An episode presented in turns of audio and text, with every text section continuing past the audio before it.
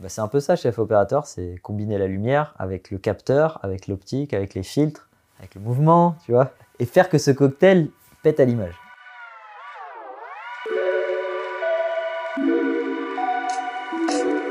Bienvenue dans Scope. Aujourd'hui, je suis avec Emmanuel Lacari qui est chef opérateur. On va voir ensemble ce que c'est qu'un chef opérateur, comment on devient chef opérateur et euh, comment on fait pour s'adapter à un marché qui évolue rapidement. Mais moi, je trouve ça hyper intéressant de communiquer sur les, les tournages, parce que les Américains le font beaucoup. C'est, euh, moi, j'appelle ça du storytelling dans le storytelling. C'est l'inception de l'inception. bah, tu montes l'envers du décor, parce que souvent, en pub, c'est dur de le faire. Tu peux pas tout le temps le faire, mais quand c'est un court métrage, c'est pas mal. T'as déjà fait des making-of? Ouais, tout, tout début, tout début. Moi, j'ai commencé dans les mariages. hein. Ah, donc tu fais partie de, ces vidéastes mariage. Ouais, mais je faisais ça pour gagner de ma vie. Après, en sortant de l'école, une amie euh, monteuse était dans un studio photo. Bah, j'ai commencé à faire des vidéos de mariage. À côté, j'ai monté un studio photo avec un autre ami. On était associés. Et euh, voilà, on faisait du portrait, on faisait des photos pour le magazine Le Point. On avait un agent, euh, tu vois, on bossait quoi.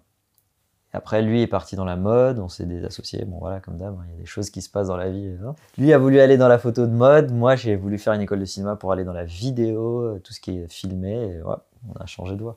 Toi, t'es t'es intéressé ciné? Bah, la lumière ciné, mais tu vois, la photo, je- là, je reprends, je reviens un peu en arrière, parce que j'aime bien. Ça te travaille l'œil. Faire de travailler un cadre, la photo, c'est c'est super pour ça. Et moi, je- de ce que je vois, euh, des jeunes vidéastes sur YouTube par exemple, j'en vois plein qui oublient de travailler la lumière et le cadre, ou qui le font pas assez et qui préfèrent, tu vois, travailler, je sais pas, euh, les transitions, euh, l'étalonnage, euh, tu vois, ils vont faire des trucs qui, qui en jettent rapidement, mais ils vont oublier que. Bah, on est dans la génération show-off, on dirait. hein. Tu sais, genre, euh, moi, je compare ça par rapport à t'as une copine, tu veux lui offrir une bague, mais en fait, t'as pas les moyens d'avoir la belle bague, donc tu lui fais la super boîte et tout le train-train, et tout le tintamarre qui va autour, tu vois. Et malheureusement, c'est pas ça. Il faut travailler déjà les fondations de ton taf avant de, faire enjoliver tout ça. C'est, tu vois, euh, soit tu le fais tout seul parce que tu sais faire, soit tu passes par des potes. Nous, c'est ce qu'on fait. hein. Quand je fais une démo et que je sais pas faire une animation, bah, j'appelle un ami. Est-ce que tu as le temps de m'aider sur ce coup-là Tu vois, c'est plus ça d'avoir des. Tu peux pas tout faire. Ou alors, euh, tu fais tout, mais tu survoles tout. C'est un peu le problème qu'on a avec certaines agences qui ont connu le passage du 7D aux caméras un peu plus puissantes et qui se disent voilà, tu sais tout faire, mais nous on veut passer à une qualité au-dessus. Donc tu penses que la qualité supérieure passe par la spécialisation? C'est pas vraiment une spécialisation, mais si tu travailles avec des, des départements qui savent faire des choses que plus poussées, plus avancées visuellement, ou euh, tu vois que tu peux pas faire dès que tu sors d'école. Ou... Est-ce que les prods viennent chercher les chefs-op euh, en fonction de leur style Tu vois, ils vont se dire ce mec-là, il a ce style-là, donc je le prends pour ça? Alors je peux te dire ce que j'aimerais qu'il se passe et ce qui se passe réellement. que j'aimerais qu'il se passe en France, c'est qu'on t'appelle parce qu'on a aimé ton travail. Ce qui se passe réellement, c'est que on t'appelle parce que dans ta démo, il y a une image qui correspond à ce que le brief client demande. Donc, tu as fait de- des super images d'oiseaux. Ah, ma pub, il y a des oiseaux. Donc, on peut te vendre.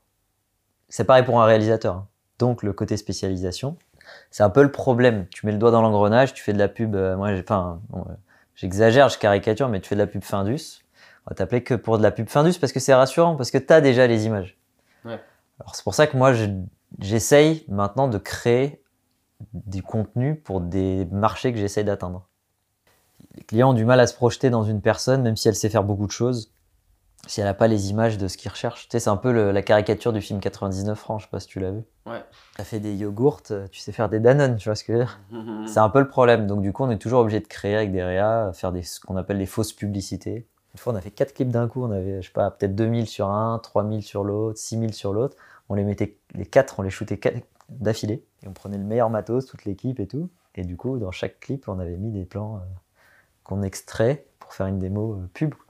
Bah, c'est cool. hein. Bah, j'ai- tu vois, moi, j'ai pas pu faire, ce, pu faire ça pour une bande démo, mais c'est. J'ai même pas pensé, tu vois. Bah, faire des fausses pubs, oui, tu cool. peux euh, payer de ta poche, aller avec des potes, faire ça. En fait, quand t'as pas le temps, t'as la... enfin, quand t'as pas l'argent, t'as le temps, donc tu ça va te prendre des tonnes de temps à faire. Ou quand t'as l'argent, moi je connais des, des- je peux te citer des réas euh, qui ont fait des, un, un clip, euh, ils ont mis de l'argent de leur poche, c'est pas mal. Hein. Bah, Greg Elio, je sais pas si tu vois, Ouais, je vois très bien. je les ai connus, ils étaient pas, enfin, il y en a un, il était pas réa, maintenant il est chef op et réa, et euh, tu vois, il a, il a, il a misé quoi, sur lui. Donc faut miser sur soi. Ouais, ouais, ouais, ouais c'est sûr. Faut investir sur soi. Voilà, faut- il a investi, il s'est dit allez, je fais un clip en l'hommage à Kenny West. Niggas in Paris, Mhm. cartonné, il a signé en, en agence de pub. hein. J'ai déjà eu deux, trois euh, échanges rapides avec eux sur Facebook. Ils sont, ils sont hyper ouverts. c'est Ouais, marrant. très cool. Bah, en fait, pour moi, les meilleurs, c'est les gens qui te prennent pas de haut. Ils En fait, ils sont, je sais pas comment dire, ils ont un tel niveau qu'ils ont pas besoin de se la raconter pour te parler. Ceux que tu sentiras un peu plus difficiles, je pense que voilà, ils ont des trucs à travailler, quoi. Ah, c'est marrant que tu connaisses euh, ces mecs-là, du coup, c'est cool. Ouais, bah en fait, j'étais assistant caméra quand Greg était chef électricien. Tu vois Ça date, hein Euh, bon, on commence? Allez. Première question. T'es prêt? Ouais. Qu'est-ce que c'est un chef opérateur? Ça peut être plein de choses, mais pour moi, c'est euh, voilà, c'est un peu le bras droit du réalisateur. Euh, et c'est voilà, c'est un métier qui est à la fois 50% artistique, 50% technique, c'est-à-dire qu'il va accompagner euh, l'idée, euh, comme en France, les réalisateurs, tu vois, souvent ils, sont scénaristes, ils écrivent leur propre projet. Tu vas les accompagner au choix de, de matériel, par exemple, au choix esthétique de l'image. Ça passe par le choix des optiques, le choix des caméras, le travail de la lumière. Donc, donc on parle à la fois du scénario et à la fois de la technique qui va mettre en image ce scénario. Et la trop petite partie à la fin, moi j'appelle ça aussi la, psychologie. Tu es un peu psychologue du réa. Il y a des réalisateurs très techniques qui peuvent cadrer, ça m'est arrivé. Je les laisse. Moi, ça me fait gagner du temps. Je peux me concentrer que sur la lumière. Donc on n'appelle plus ça chef opérateur, mais plus directeur de la photographie. Et il y a des réalisateurs qui connaissent pas beaucoup et qui te laissent libre cours à, ton travail. Est-ce que parfois il y a des réalisateurs qui vraiment comprennent pas la technique et toi tu sens que tu te heurtes à chaque fois à un mur et que tu dois vraiment avoir faire un gros travail euh, d'éducation euh, limite euh. Bah, ça dépend des personnalités. hein. Si tu t'entends bien avec la personne, déjà, un, tu as choisi le scénario. Tu vas pas aller, enfin, à moins que tu débutes et que tu te dises, voilà, j'ai besoin de faire ce projet. bah, faut, faut sonder avant chaque projet que je choisis. Par exemple, personnellement, je vais voir le réalisateur. on se boit un café, un thé, on voit si on s'accorde sur la vision du travail. C'est hyper important et les affinités humaines. Hein. Parce que si ça, si ça part au clash tout le temps, euh, je vais pas te faire le sketch de Moki avec son chef-op. euh, je sais pas si tu as déjà vu sur Internet. J'ai pas vu. Ouais, c'est la, cool, fameuse intro de Caméflex justement de Léo Ouais. Bugel. tu peux te faire des blagues avec un pote réalisateur parce que ça fait des années que tu travailles avec lui, mais au bout d'un moment, voilà. il y a plein, il y a, il y a- je pense qu'il y a plein de profils. Faut, faut juste trouver les gens avec qui t'aimes bien travailler et l'univers que, enfin, l'univers qui te plaît, quoi.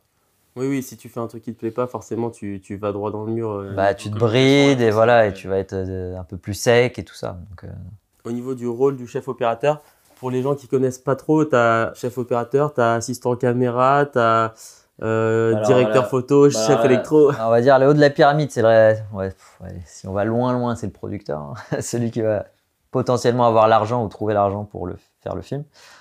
Euh, Il y a le réalisateur qui est soit la création, c'est-à-dire qu'il a écrit son projet, soit il est aidé d'un scénariste. Et ensuite arrive le chef opérateur qui va essayer de mettre en image tout ça et que ça, que ça se tienne et qui est un univers marqué euh, qui aura été travaillé en amont avec le réalisateur. Ensuite, bah, il y a tous les assistants du euh, chef opérateur. Il y a l'assistant caméra qui t'aide à faire le point, qui t'aide aussi euh, à faire toute la prépa que peu de gens connaissent. Tu vois, des tests caméra avant de tourner en pellicule. Donc, il fallait tester si la pellicule était bonne, pas bonne, le- les optiques étaient calées, des choses comme ça. Euh, Est-ce que je vais dans le détail de tous les postes Vas-y, moi ça m'intéresse en réalité. hein. Euh, le premier assistant caméra, voilà, il fait le point. C'est lui qui va, avec le point, euh, définir, voilà, avec mon consentement et le consentement du réalisateur, où on veut que le spectateur regarde. Est-ce que la profondeur de champ est grande, petite? D'accord. Ou est-ce qu'on on peut faire du hors-champ Enfin, voilà, des choses, des choses comme ça. Euh, L'objet est, dans le flou, ça indique une émotion dans le scénario, des choses comme ça. Le second assistant a un rôle un peu plus technique. Il va toujours aider le premier, mais il va l'aider par rapport à tout ce qui est euh, autour de la caméra. Tu ramener les batteries, faire en sorte qu'elles se coupent jamais. Et il va aider aussi la première assistante tout ce qui est préparation de la caméra pendant les essais caméra. Chercher les filtres ND. euh, Ouais, mais même euh, des fois, tu vois, euh, moi j'ai été second assistant caméra quand j'ai commencé et la première qui m'a formé, bah, m'a fait passer le flambeau entre guillemets. Des fois, elle me laissait le point, tiens, bah voilà, c'est une scène cool, il y a pas grand, on va pas te casser la tête, tiens, prends le point, regarde comment ça marche, tu vois. C'est, moi j'appelle ça du compagnonnage un peu. Tu vois, c'est un peu de l'artisanat. En fait, tu montes un peu les échelons jusqu'à arriver chef op. Ouais, mais ça c'est la voie classique qui date. Maintenant, euh, il y a des, j'ai vu des jeunes chefs-op qui sortent d'école et tac, ils se mettent chef-op. Ça arrive aussi. On va continuer sur les, sur les, sur les métiers. Le troisième assistant caméra, pour moi, c'est celui qui s'occupe du combo. Mais c'est souvent le troisième, on a, on a les moyens que quand on a fait du long métrage, par exemple. Donc le combo, c'est le retour vidéo. Et aussi l'enregistreur qui permet, tu vois, c'est pas bien en tournage de souvent relire les prises sur la carte mémoire de la caméra. Donc on relie le- la, sortie SD, la- une sortie vidéo de la caméra sur un enregistreur externe qui est relié au moniteur pour pouvoir les relire directement sur le moniteur Ok, d'accord. sans avoir à. Tu vois, comme ça, l'équipe, si elle veut se. Tu vois. euh, Prise finie, euh, je suis le réalisateur, euh, voilà, j'aimerais bien relire la dernière prise ou l'avant-dernière, les gars. Et toi, tu es en train de préparer l'autre scène avec le chef-op, tu vois, tu vois, t'es, chef-op, t'as, envie de bosser, quoi. Faut pas trébucher sur les câbles. hein. Voilà, et t'as ta carte mémoire, t'as pas envie qu'on te, la... qu'on te bloque ta caméra, sinon tu peux rien faire. Donc, on enregistre sur le moniteur. Donc ça, c'est le troisième assistant caméra.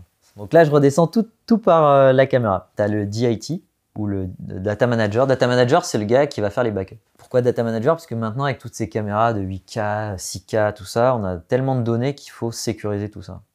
Donc Data Manager, c'est vraiment le backup. Le DIT, c'est, on va dire, qu'il a des fonctions en plus et qui fait du live grading, de l'étalonnage en live pour que le chef-op voit le résultat final de son image en live. T'as déjà fait? Ouais. Alors, t'aimes bien? C'est sympa. Après, il faut trouver un, un chef opérateur qui a besoin de ce poste. Parce qu'à l'étranger, on l'utilise plus qu'en France. Parce que ça coûte de l'argent, du matériel, euh, voilà. Et que on peut avoir, imaginons, deux raids Monstro 8K en live. Il faut traiter les deux signaux. Et, ces- et, et ces luttes qui sont créées en live sont sorties pour qu'à la post-production, ils appliquent ce qu'a vu le chef-op. Et que le réel et le chef-op voient vraiment le résultat du RAW développé, entre guillemets. Parce que le RAW, c'est comme euh, de la pellicule, en fait, pour nous. En gros, le mec qui fait ça, il donne une maquette de son étalonnage à l'étalonneur. Non, il donne Euh, carrément le, le chef-op pendant les pauses, vient, bon, alors, avant, ou avant la première, voilà, on filme, on se fait une lutte pour, euh, je sais pas, intérieur jour, tu vois. Mais c'est une grosse organisation. Mais c'est hyper intéressant. Après, tout le monde n'a pas les moyens de faire ça, mais tu peux faire gagner du temps en post-prod. Je pense qu'en France, on a peur que cette personne vampirise ton travail de chef-op. Moi, j'aimais bien avant marquer hyper fort mon image pour que le- l'étalonneur, comme j'y connaissais rien, vraiment à mes débuts, bah, je voulais marquer l'image pour pas qu'il puisse la modifier en fait comme en pellicule. Avec le numérique, tu peux, euh, tu peux casser ton image et changer complètement. Moi, ça m'arrivait. C'est comme ça que j'ai appris l'étalonnage euh, parce que je voulais pas qu'on me casse mon, mon idée de départ. Et donc là, tu m'as donné. Donc là, euh, c'est toute la partie caméra et DIT, donc c'est un peu backup. Mhm. Euh, partie lumière. Bah, mon bras droit, moi, c'est euh, le chef électro aussi. Bon, j'ai deux bras droits. J'ai bras gauche, c'est assistant, premier assistant caméra. Le bras droit, c'est mon chef électricien. Le chef électricien, c'est lui qui va commander toute l'équipe lumière de tout ce qui est électro. Voilà, tous les électros qui vont mettre en place la lumière sur le plateau. Donc lui, c'est vraiment lui qui va être à la base de. Je peux donner un exemple concret. Voilà, on est tous les deux, on discute là et euh, on va dire scène d'appartement, intérieur, studio, euh, jour. Voilà. Bah, on va se voir avec le chef électricien, euh, hein, autour d'un café. On va faire un schéma, un plan au sol et on va dire bon voilà, j'ai cette scène là. J'aimerais faire tel type d'ambiance. Lui va me faire des propositions. Moi, je lui donne le, on va dire le schéma global. Il y a des chefs moi, ça arrivé à mes débuts d'être très directif. Et plus j'ai travaillé avec des chefs électriciens plus âgés, avec beaucoup plus d'expérience, plus ils me donnaient, ils m'apportaient, ils me nourrissaient de quelque chose que j'avais pas.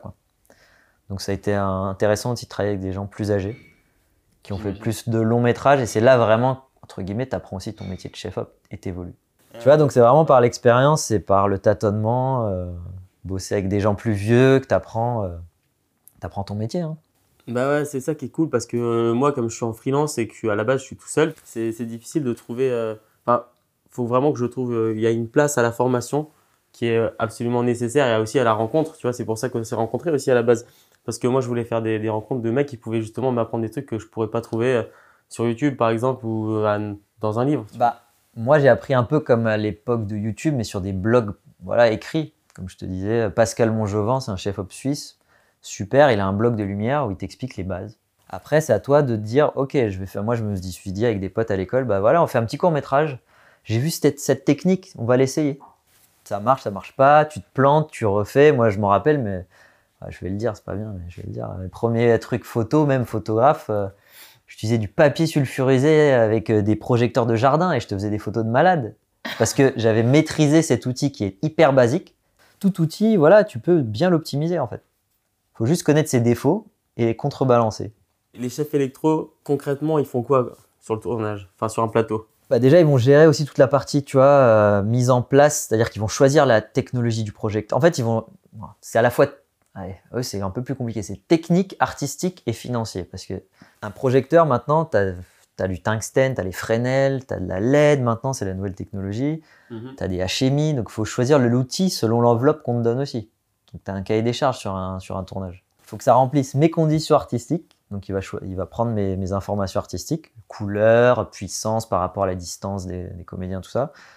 Il va se dire, bon, j'ai tel budget, il va, aussi négocier. Tu vois, c'est, je sais pas comment expliquer, c'est un peu une table ronde avant chaque tournage euh, avec la production, le directeur de production, euh, le réalisateur, ça peut arriver, le chef opérateur et le chef électro. L'assistant cam, ça peut arriver, mais pas tout le temps, tu vois. Et on se dit, voilà, on veut faire ça, euh, quelles sont vos idées C'est un peu collégial. Mais après, tout le monde marche pas pareil. Hein. C'est, les chefs op sont très directifs, ils donnent leur liste, ou alors ils connaissent avec leur. Chef, chef électro, ils connaissent assez pour savoir ce qu'ils veulent. Ils ont des habitudes. Mhm. Chaque chef op utilise un type de projecteur parce que c'est voilà, c'est son truc. euh, il, il le maîtrise en fait. Il y a plein de nouveaux projecteurs, c'est comme les caméras, donc euh, chacun maîtrise euh, plus ou moins un outil parce qu'il l'a utilisé souvent. Et euh, Ouais. moi j'ai un court métrage à faire en mars avec un jeune réalisateur. Mhm. Ouais, il a 22 ans. Euh, je vais avoir un chef électricien et ce chef électricien, je vais dire voilà, je vais lui envoyer le scénario déjà. Avec le réalisateur, on va travailler le découpage technique. Genre, en amont, j'aurais fait un repérage dans les décors.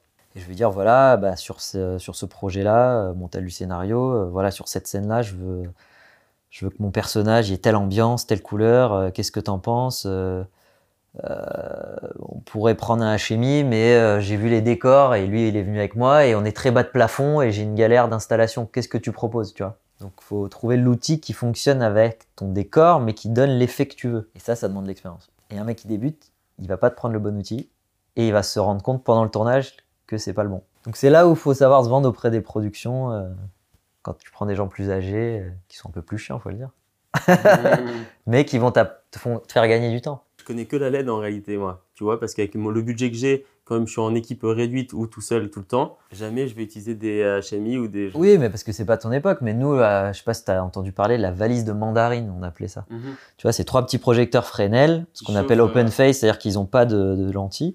Et voilà, et euh, ça décrasse, quoi. Ça, ça envoie sur une large plage euh, en, en 3200 Kelvin en tungstène, quoi. Donc c'est... Mais même ça, travailler, c'est un bon projecteur. Et ça coûte rien par rapport à la LED. Moi, je trouve que la LED est un peu chère. Moi, j'ai commencé, j'avais un chef électricien, on, on avait été à Leroy Merlin, on a fait des réglettes, tu sais, les petites réglettes euh, tubes fluorescents. Ça, c'était notre LED à nous. Moi, j'ai fait un pilote de long Arctic 22, je sais pas si je t'avais envoyé peut-être. Je l'ai vu. Voilà, bah, j'ai utilisé que de la lumière architecturale. C'était de la LED, mais j'aurais pu tout faire à l'époque en réglette.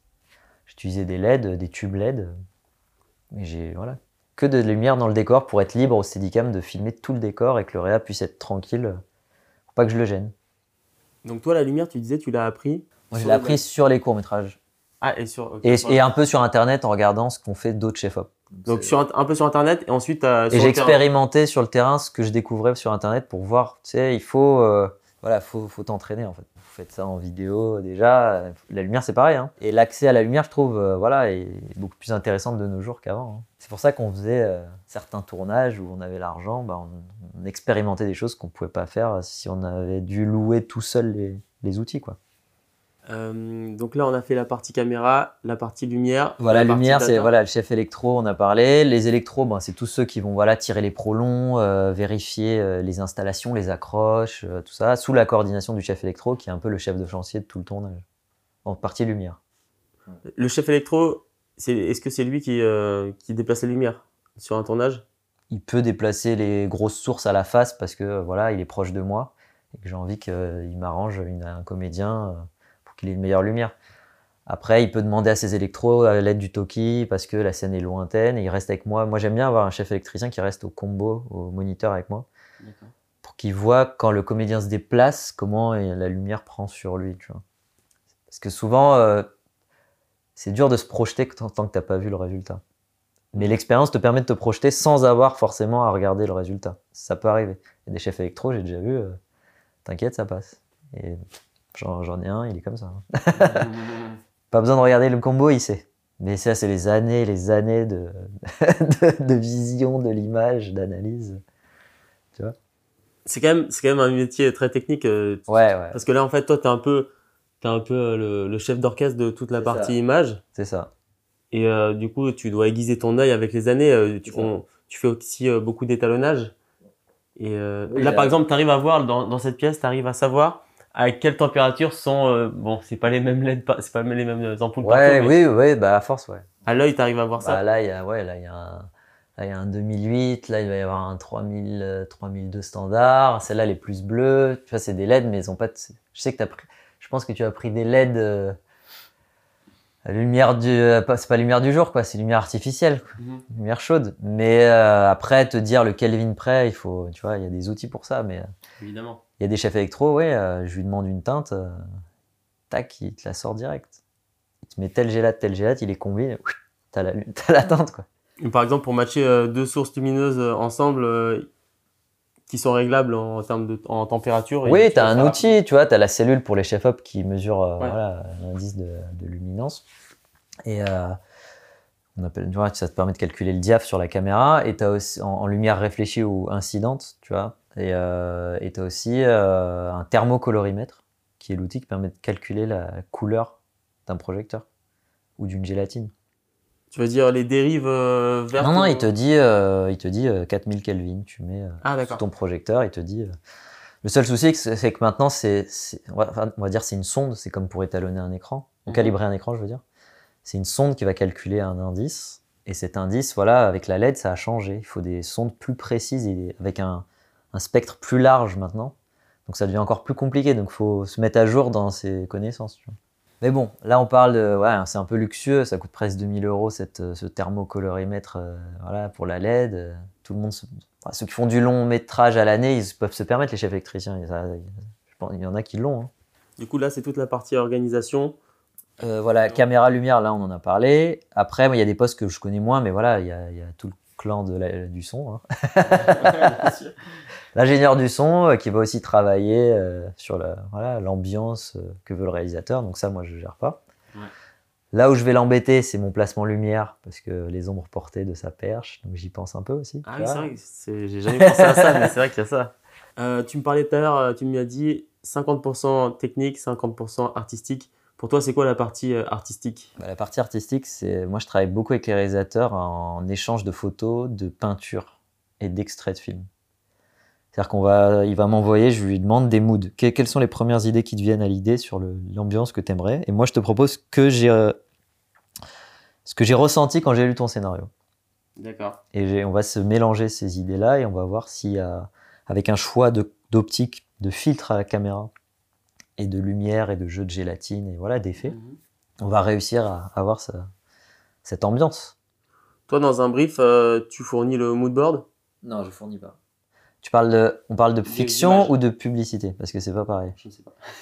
Euh, Publicité, moi, plutôt ça. publicité, souvent le mood board est donné par l'agence. On n'est pas des exécutants, mais tu vois, on va, on va essayer d'amener notre euh, quelque chose. en- le réalisateur va amener sa touche à lui dans sa façon de, voilà, de raconter une histoire. Et moi, je vais essayer de ramener mon, voilà, une qualité, euh, voilà, de une qualité d'image pub par rapport à ce que veut le réalisateur ou donner ma touche. Par exemple, moi, j'adore l'anamorphique. Je vais essayer de, de travailler en optique anamorphique. Pourquoi t'adores l'anamorphique? Je trouve que ça. Tu vois, on regarde une image sur un, sur un, soit sur un écran de cinéma plat, soit sur une télé euh, ou un écran LED, c'est plat. Donc on veut donner de la profondeur à l'image. C'est pour ça que la lumière donne de la profondeur à cette image. C'est comme si on voyait que nos yeux, on a deux yeux, donc on voit en perspective. Le but de la lumière, c'est de redonner cette perspective quand on projette cette image ou quand on diffuse cette image sur un écran LCD. Donc moi, je trouve que l'anamorphique arrive à détacher les le personnage du fond d'une image quand tu fais un point sur lui, par exemple, en réduisant la profondeur de champ. C'est pas la même sensation. Ça, en fait, ça me fait penser à la pellicule, c'est pour ça que j'adore ça. Mais souvent, euh, dans l'image, on revient à ça, on essaye souvent de, de retrouver ce, ce grain de film, euh, cette, Oui, ce euh, côté pellicule, ce bah côté ouais, pellicule tout le temps. on réinvente pas la roue, on s'adapte. Hein. Mais On part d'une base, quoi. Ouais, ouais, bien sûr, mais on est quand même nostalgique, j'ai l'impression. Oui, oui, oui, oui, ouais. Ouais, peut-être, peut-être. Après, voilà, il y a tellement d'outils que. Moi, quand je me rappelle, ça, ça me rappelle quelque chose, mais quand j'ai commencé euh, la vidéo, je me suis dit, mais ça sert à quoi d'avoir du flou? Je me suis dit, mais c'est nul ces caméras qui font du flou, moi je veux que tout soit net. Ça sert à rien d'avoir du flou. bah. Je m'étais fait cette réflexion maintenant, quand j'y repense, je me dis, mais comment j'ai pu penser à ça Bah, en alors fait, le flou, tu vois, ça peut permettre de. Je sais pas, tu fais un film d'horreur et euh, tu veux cacher un personnage qui se cache alors qu'il y a un monstre dans un coin et tu fais comprendre que voilà, cette personne est dans, t'es net sur le, je sais pas, le monstre, c'est tout bête hein, ce que je raconte. Tu laisses une partie floue à droite de l'image pour faire comprendre que ah, je veux que vous regardiez le monstre, mais on sent quand même qu'il y a un truc bizarre qui bouge dans le flou. Et du coup, euh, donc l'anamorphique, ok. Et euh, quoi d'autre comme pour l'artistique, je veux dire le côté- Artistique, bah, c'est le choix, le choix, voilà, le choix du look de l'image en fait. C'est ça en fait, tout ce look de l'image. Par exemple, c'est- moi, ça m'arrive souvent de bosser aussi avec la. J'aime bien travailler la lumière avec les chefs décorateurs. C'est-à-dire que moi, moi, si j'avais pas un- une, une belle déco, bah, mon travail, euh, il serait moins beau. C'est-à-dire que sans eux, enfin, il n'y a pas que, mais euh, c'est un, un des plus qui fait que mon image va, va être jolie. J'essaie d'intégrer de la lumière, j'essaie de voir un peu les teintes avec lui, de comprendre ce que veut le réalisateur. Donc, tu vois, c'est un travail collégial. Donc ça, c'est plus en fiction qu'on fait ça. En pub, souvent, tu as l'agence qui t'impose des choses. Donc tu t'adaptes. Mais en fiction, tu peux imposer, voilà, euh, attention, là, j'ai vu que dans ce décor, il y a un mur rouge, tu l'habilles en rouge, il va pas se détacher du décor, donc qu'est-ce que tu vas raconter dans cette scène? Le rouge, euh, voilà, c'est la passion, euh, c'est l'émotion. Tu vas pas raconter la même chose. Donc qu'est-ce qu'on peut faire? Est-ce qu'on change de décor? Est-ce qu'on tourne l'axe caméra? Des choses comme ça. Ouais, ouais, t'as tout un. C'est un peu un inconscient collectif, tu vois. c'est- Il y a des notions. euh, Mais du coup, pour trouver le, pour trouver l'image que tu as envie d'avoir, tu fais plein de tests, ça, j'imagine. Je note. Je note des choses, des ambiances, des mots, des trucs que j'ai retenus du scénario. Et après, je les associe à des couleurs et, euh, et je commence à me dire, à, chercher sur Internet. euh, je me fais des listes Pinterest et je me dis, Ouais. bon, euh, allez. t'as Ça, ce photographe, tiens, je m'en rappelle euh, quand j'avais fait mes cours d'histoire de l'art, ça c'est cool. Ça, l'expo que j'avais vu là, ou je sais pas, même les voyages. hein. En fait, il faut tu vois, ou tes origines, parce que tu as voyagé euh, dans ta famille, je sais pas, t'es espagnol, donc t'as Dali, tu vois, qui t'inspire. Tu vois, il y a des trucs, des fois, tu faut pas trop réfléchir, faut laisser venir. Donc ça peut prendre du temps. Est-ce que euh, quand tu cherches une idée de style comme ça dans ta tête, est-ce que tu, tu repenses à plein de films, j'imagine? Enfin, moi, c'est ce que je fais en Ouais. premier. Oui, oui, bah oui, oui. Au début, quand tu commences chef opérateur, moi, je me rappelle, ouais, tu recopies un peu tes pairs, comme on dit, tu vois, tu tu t'entraînes, comme la peinture, hein, tu refais tes gammes, quoi. Et après, tu commences à trouver ton style au fur et à mesure, qu'est-ce qui te plaît, et t'es- t'expérimentes des choses. Mais oui, oui, je donne des exemples de films. hein. Des réalisateurs, souvent, ils m'envoient un- voilà, une page de 12 euh, photos prises d'un film, ou de plusieurs films. C'est plus facile de, de s'inspirer d'une peinture que d'un film, parce que film, tu peux rentrer dans la copie un peu. Mais ça, en peinture, c'est- il y a aussi ce truc de couleur aussi, quand même. Tu, Ouais. Quand tu commences, tu fais d'abord tes couleurs, et ensuite tu fais ton, tu commences à peindre. Ah bah il y en a, ils font aussi le, les- le dessin, le contour, le cadrage. Tu vois, le Pollock, euh, il jette la peinture, c'est de l'abstrait. Tu vois, chacun fait Ouais, son- chacun a sa méthode après. C'est ça.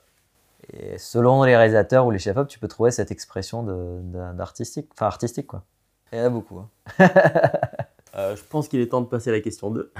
Comment on devient chef opérateur Grande question, bah il y a plein de voies possibles en fait. Il y a soit euh, la personne qui dès jeune euh, a une affinité, voilà, elle a eu un, tu vois, un caméscope, elle filmait. Moi je me rappelle encore, mon père il avait ça, hein, des vieux H8, euh, cassettes, petits. euh. Tu t'amuses avec des, voilà, filmer, euh, ça te plaît, tu commences à tourner avec tes potes, tu crées une asso, enfin ça. J'ai des exemples de réalisateurs avec qui je travaillais qui ont commencé comme ça. Donc ça c'est plus pour les. Euh, chef op aussi, tu peux te mettre avec des copains, des potes et euh, ton pote est le réa, toi t'es le chef op, et tu t'amuses. Après, il y a aussi euh, les études, hein. il y a des écoles, il y a des BTS. Toi, t'as fait une école? Moi, j'ai fait une école, ouais. Mais à la base, j'étais pas dans le cinéma trop. J'étais, euh, je faisais un bac S. Après, je fais une fac euh, de maths informatique. Ah oui, d'accord. Rien à voir. Mais euh, j'ai fait ça parce que je voulais passer le concours Louis Lumière. J'ai fait un peu le tour de toutes les écoles et en parallèle, tu vois, j'étais dans l'artistique, je faisais de la photo, donc euh, avec un pote. euh, donc j'essayais quand même de, Ton goût ou tes notions ou tes performances pour les maths et ce genre de sujets scientifiques, est-ce que ça t'aide aujourd'hui pour comprendre la technique dans ton Ouais. métier? Ouais, pas mal. ouais. La logique, ouais. Ça m'a beaucoup aidé. en fait, tout ce qui est caméra, optique, tous ces calculs, ces trucs, ça, ça m'a aidé. Ouais. Tu vois, par exemple, j'ai lu plusieurs articles qui comparaient euh, le, le flou que tu peux avoir avec euh, du micro 4 tiers comparé à du plein format. Ils comparaient les différences de flou et, et moi, je comprends pas comment ça fonctionne techniquement, tu vois, du coup, j'arrive pas vraiment à Ouais, mais en fait, le truc, c'est qu'il faut le montrer par l'exemple. Je pense qu'il faut se prendre, euh, voilà, euh, ce qu'on appelle une comparaison euh, entre plusieurs caméras, une étude comparative entre plusieurs caméras. Tu te mets un, je sais pas, un Alpha 7S, au même- enfin, enfin, c'est un plein format, mais je sais pas, un, un GH5, un micro 4 tiers. Tu te mets une caméra plein format, tu calcules la valeur de l'optique comparée au 24-36, tu les mets à la bonne distance. Je sais pas, tu mets un personnage dans l'image. C'est un peu comme ce qu'on fait en test euh, pour les longs métrages, tu vois. On met plusieurs caméras, plusieurs optiques, plusieurs. Et tu vérifies le flou. Les chefs-op font ça, hein. Ok. Ils vérifient le flou, euh, comment le flou réagit. Pas que le flou, le défaut de l'optique. Comment la caméra euh, interprète la peau des comédiens. Tu vas mettre une mire avec plein de couleurs, tu vas mettre un pot de fleurs, tu vas mettre. euh, tu vas faire flou, pas flou, tu vas mettre un filtre. Nous, on fait comme ça les tests en fiction. Ok. On teste tout. C'est comme ça que quand tu travailles ton œil, en fait. C'est cool de, de, de pouvoir. euh, Mais ça, c'est quand t'as les moyens. hein, parce que- Ouais, parce que pour aller dans ce niveau de détail, c'est faut avoir du budget et du temps, de l'énergie. Oui, après, voilà. euh, enfin, j'ai fait des tests avec un chef opérateur AFC connu. euh, on a testé toutes les caméras du marché, mais parce que voilà, il est connu, donc c'est plus simple. Après, il y a aussi la voie de ceux qui ont travaillé chez les loueurs. Tu vois, tu peux commencer assistant euh, stagiaire chez les loueurs caméra. T'as travaillé chez un loueur, toi? Moi, j'ai travaillé un peu chez Photocinérant à mes débuts. Ouais. J'ai travaillé, j'ai fait six mois, à mi, enfin, à mi-temps. Je faisais trois jours avec un pote, trois jours. euh, voilà, c'est quand je suis sorti de l'école, j'ai commencé un peu à. J'ai rentré leur première Alexa. Bon, après, Euh. voilà, c'est euh, bon, ça n'a pas duré longtemps, mais euh, mais voilà, c'est une expérience. Et juste avant, j'avais fait Panavision. J'avais fait trois mois à Panavision. Mets-toi à la place d'un mec qui a pas du tout fait d'école de ciné ou de- d'études liées à, à l'art- disons, de façon générale, et qui, du jour au lendemain, il comprend que c'est ça qu'il doit faire comme métier, qu'il va être chef opérateur. Comment il fait pour se former, arriver à rentrer dans le milieu quand même Bah, franchement, c'est euh, ce que je te disais plus avant. En fait, c'est euh, déjà il faut une caméra, n'importe, que ce soit un iPhone 8. euh, Franchement, je vois des choses maintenant, ça marche. Et commencer à filmer. Regardez les tutos sur Internet, regardez les règles de la photo. C'est quoi un diaph C'est quoi une profondeur de champ Et commencer à s'entraîner.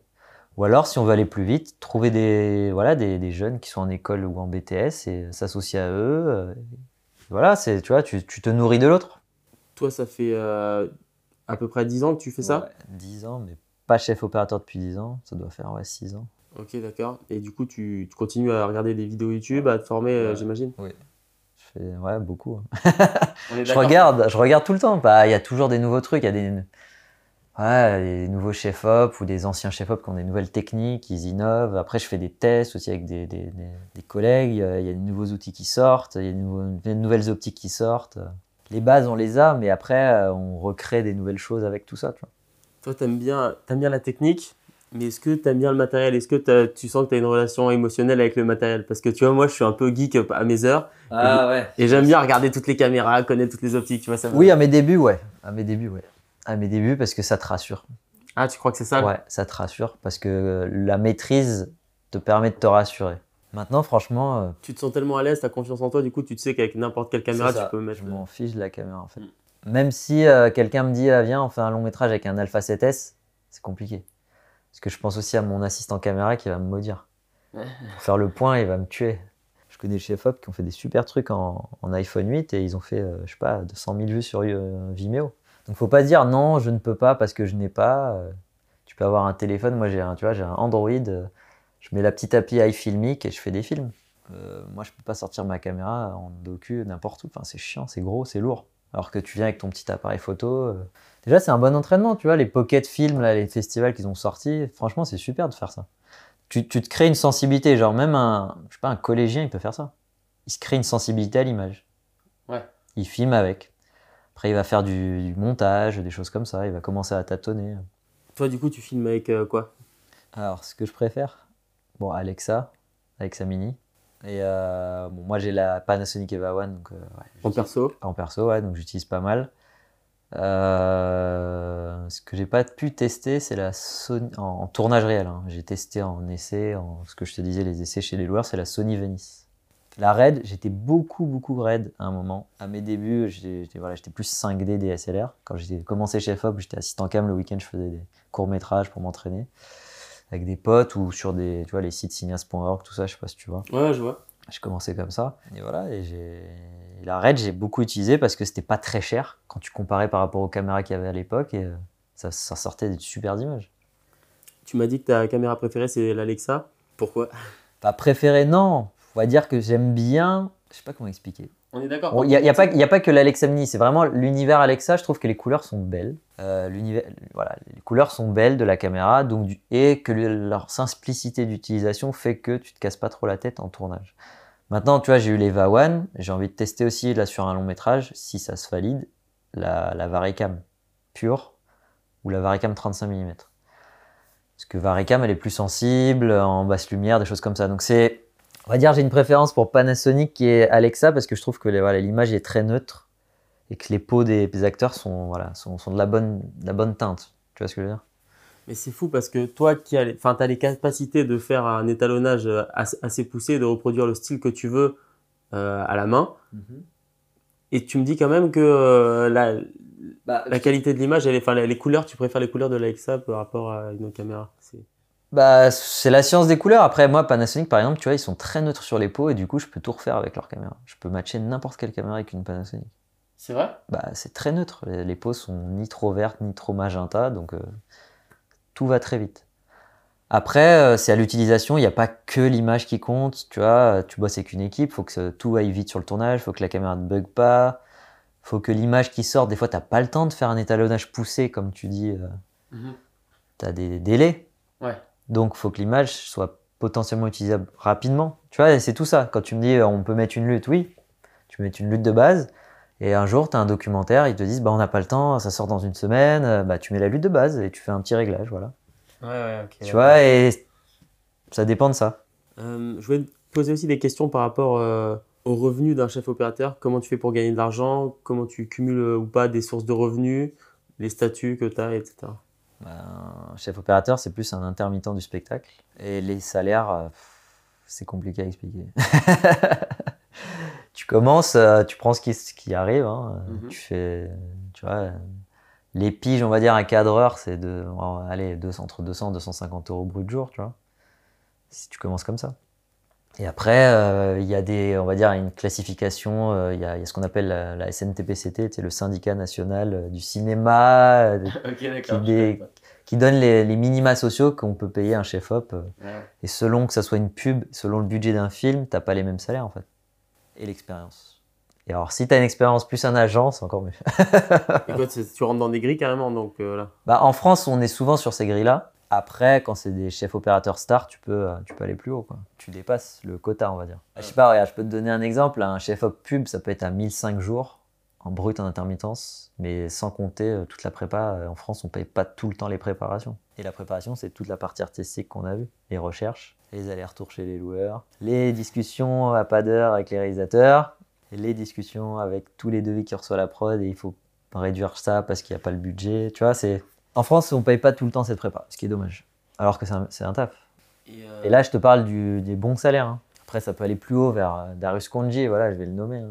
Lui, euh, c'est la star. hein. En pub, il éclate ce, ce- ce- ce budget, quoi. D'accord, d'accord. Mais bon, il a mangé sa vache enragée au début aussi. Il a commencé, quelque part. Mais tu crois que. Enfin, tu vois, j'aimerais essayer de me projeter pour un mec qui voudrait commencer à être chef opérateur.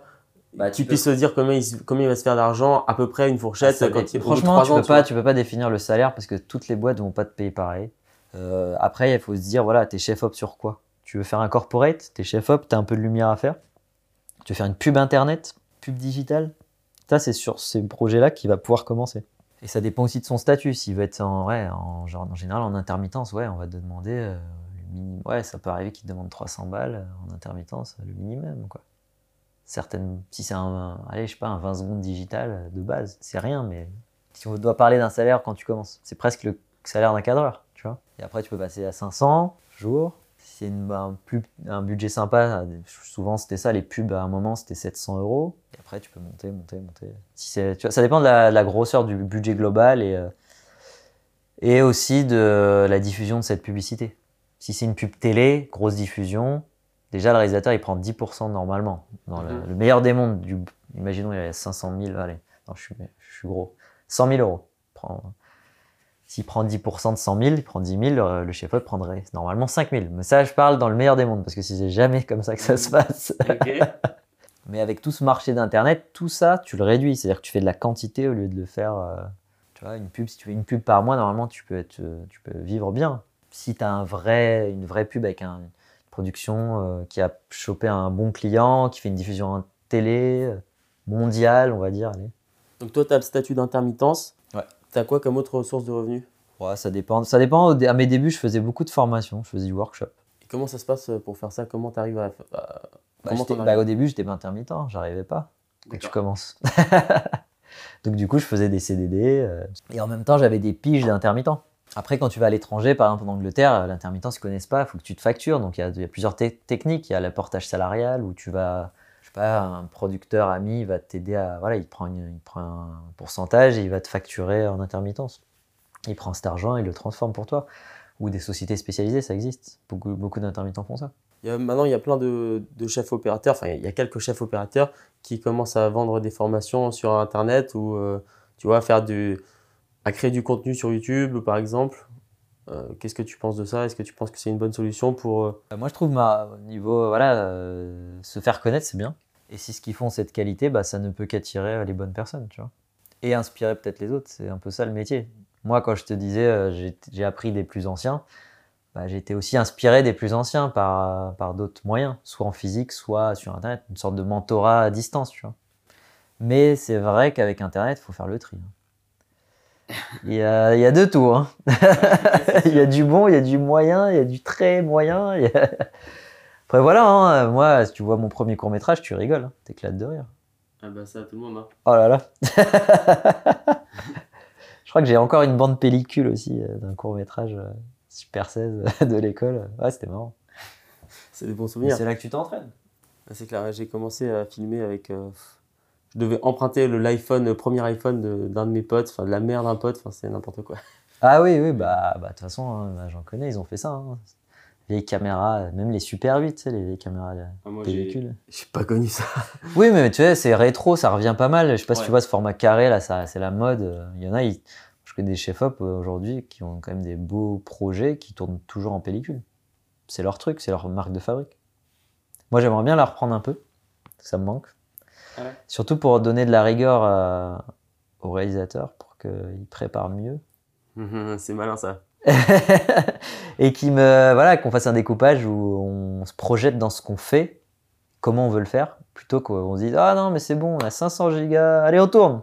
Bah c'est ça. Et après le monteur il s'arrache les cheveux et euh, en fait ça peut coûter plus cher hein, avec ces caméras genre 8K, RAW, RED, tatati. euh. alors que si tu prépares, comme Hitchcock disait, voilà ça y est j'ai fini mon film. Après ça prépare, voilà, je suis prêt. C'est une formalité le tournage pour lui, c'était. euh, En fait, au début, je voulais te demander euh, ce que, s'il y avait un profil type de chef opérateur, mais tu m'as dit qu'il y avait plein de profils et plein de carrières. Enfin, ils sont photographes, ils sont. Après, euh, moi, tu vois, je passais par la photo. Après, j'ai fait assistant caméra parce que je voulais comprendre les caméras. Voilà, comment ça enregistrer parce que c'est c'est ni plus ni moins qu'un capteur avec un ordinateur derrière, donc euh, comprendre comment ça réagit. Il y en a, ils étaient chefs électro, je peux t'en sortir plein. hein, euh, ils ont travaillé la lumière, donc euh, on va dire qu'ils, je sais pas comment dire, tes forces sont sur la lumière et ils vont se prendre un très bon premier assistant caméra qui connaît plus la caméra que lui. Ils vont se nourrir de lui, tu vois. Moi, je me suis nourri des chefs électro, eux ils vont se nourrir des assistants caméra. Tu cherches ton allié. Le réalisateur cherche son chef opérateur, le chef opérateur cherche son, soit son chef électro, soit son assistant caméra. On m'a fait comprendre plusieurs fois que euh, souvent les chefs opérateurs, ils, ont, ils doivent avoir un petit côté euh, aventurier, tu vois. Moi, le chef opérateur, je le vois comme un mec euh, musclé qui a pas peur du vide, qui prend des hélicos, qui. Ouais, ça dépend de sur, ouais, ça dépend. Est-ce que tu fais du documentaire, est-ce que tu fais des voyages, ça dépend de ton marché en fait. Toi, t'as déjà fait des trucs qui t'ont fait un peu peur comme ça en filmant? Ouais, en Afrique. T'as fait quoi? Des pubs pour Vodafone et euh, ouais c'est bon, après parce que le pays euh, c'était cool mais ça pouvait être dangereux. Donc euh, on a pris des avions à hélice. Une fois on avait oublié la caméra dans la, soute et on s'est dit oh non faut filmer c'est trop beau. Bah le réalisateur il sort son iPhone tu vois je lui dis vas-y. Non mais et c'est passé dans la pub hein. franchement le client il a rien vu. On l'a sorti on avait un- je sais pas j'avais un bout de gélate qui traînait je lui ai mis un- une sorte de ND9 euh, tu vois pour réduire la lumière et bam on l'a fait bon après on l'a étalonné on l'a trituré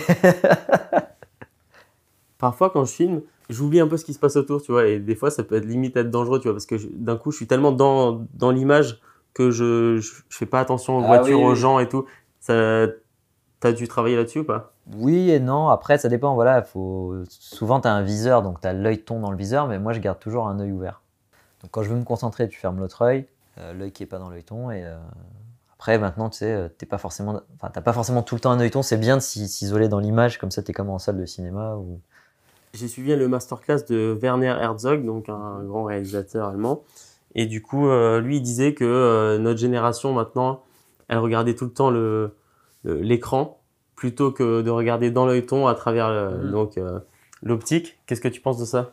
Bah, on a tous ce défaut, hein, tu sais, l'arrivée de la RAID, euh, il y a toujours un œilleton, mais tu vois, c'est plus rapide de regarder une image globale, mais du coup, tu es perturbé par un cadre autour, ce qui se passe, qui bouge, euh, t'es pas concentré totalement. Alors, imaginons, tu, pas, t'es es opérateur caméra, tu cadres sur un long métrage américain ou français, et tu as des, grands mouvements d'acteurs, et tu as un travelling, tu dois faire des panneaux, suivre, passer d'un acteur à l'autre, tu vois, bah, si pas dans l'image, euh, tu vas pas être aussi fluide, tu vas le sentir, tes, les à-coups.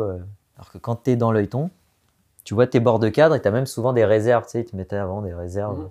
Du coup, tu sens que l'acteur va arriver dans ton cadre. Tu anticipes, tu vois. Tu vois, la base du cadreur, euh, cadreur pur. Hein. Reportage, JRI, tu apprends à cadrer. Donc, quand tu apprends à cadrer, tu apprends à composer une image, tu apprends à avoir ta réserve, savoir qui rentre.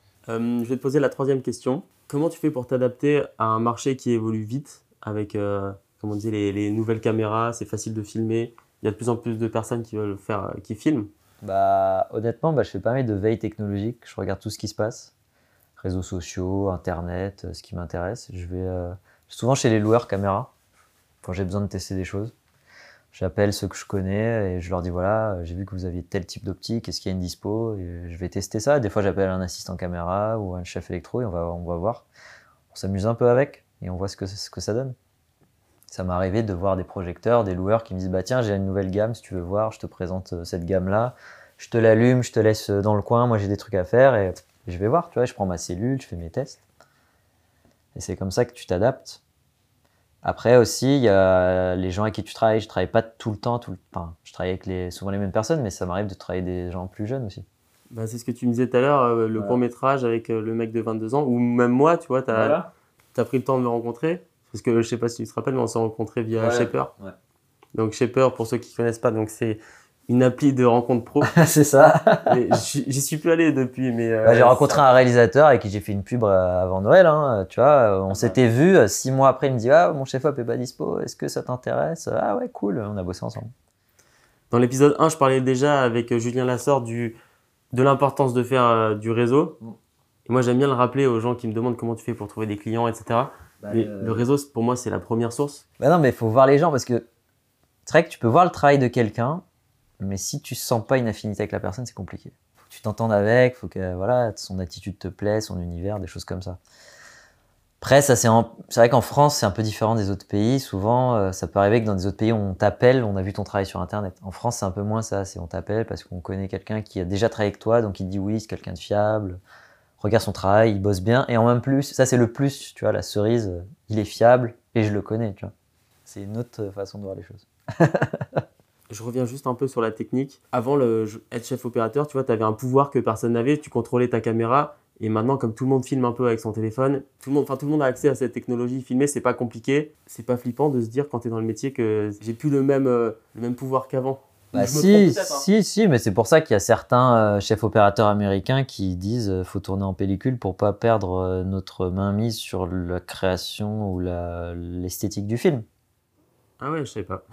c'est fou. Ok, d'accord. Tourner en pellicule. C'est pour ça que ça tourne pas- mal en pellicule aux US. Une fois que tu as imprimé l'image sur la pellicule, l'étalonneur il peut pas tout casser. Bon, maintenant il y a des scanners et tout, mais au moins tu, tu donnes la, la première patte au film, quoi. Après, on est d'accord que de toute façon, toi, je pense, une fois que tu as maîtrisé les caméras, tu sais utiliser toutes les caméras. Toi, ta valeur ajoutée, quand on t'embauche, on t'embauche pas pour savoir utiliser une caméra. En réalité, on t'embauche pour tout le reste.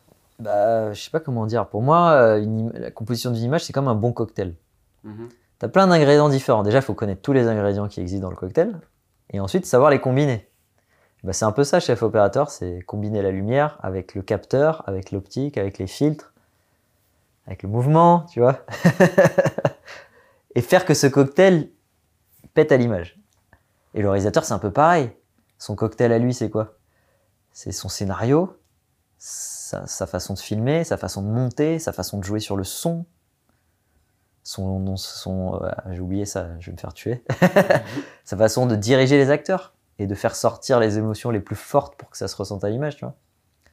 En fait, c'est un peu polymorphe ce métier, c'est-à-dire qu'il faut connaître plein de choses différentes et les associer pour que ça fasse quelque chose, euh, de, voilà, le film, quoi. Ouais, bah, c'est- cool parce que ouais, t'as plein de. Enfin, c'est complet quoi. C'est ça. Tu t'ennuies pas. Bah ouais, c'est rare de s'ennuyer euh, sur un plateau. Parce que parce qu'en fait, il faut que tu te formes tout le temps sur toutes ces pratiques-là. Après, voilà, c'est ça le, le seul défaut de ce métier. C'est si t'aimes pas apprendre, faut arrêter direct. Moi, c'est ce que je dis. hein. Le jour où, où je m'ennuierais d'apprendre, j'arrêterai. Je passerai à autre chose. Moi, moi, je pense qu'il faut arrêter tous les métiers où t'apprends pas, mais. Non, mais voilà, non, mais si t'as plus soif d'apprendre parce que Ouais. tu sens pas que, ah ouais, putain, j'étais sur ce tournage, on a fait un truc, je connaissais pas, c'est cool. T'as tout le temps un truc à tester. euh. Le jour où t'es blasé, faut arrêter. Bon, bah, on va arrêter l'épisode là-dessus. Euh, merci d'être venu, c'était super rien. cool. Euh, Est-ce que tu veux rediriger les gens vers, euh, je sais pas, ton travail, euh, ton site Oui, bah, on peut avoir mon travail sur Vimeo, hein, sur Emmanuel Lacari. on peut taper mon nom, mon prénom plus nom et on peut le trouver. hein. Lacari avec deux Ouais, K. L-A-2-K-A-R-I, Emmanuel, un seul L, hein, je suis pas une fille. Merci d'avoir écouté cet épisode, j'espère qu'il vous a inspiré. Je vous invite à noter ce podcast et à laisser un avis pour le faire remonter dans le classement. Vous pouvez aussi vous abonner pour suivre les actualités du podcast et on se retrouve bientôt dans le prochain épisode.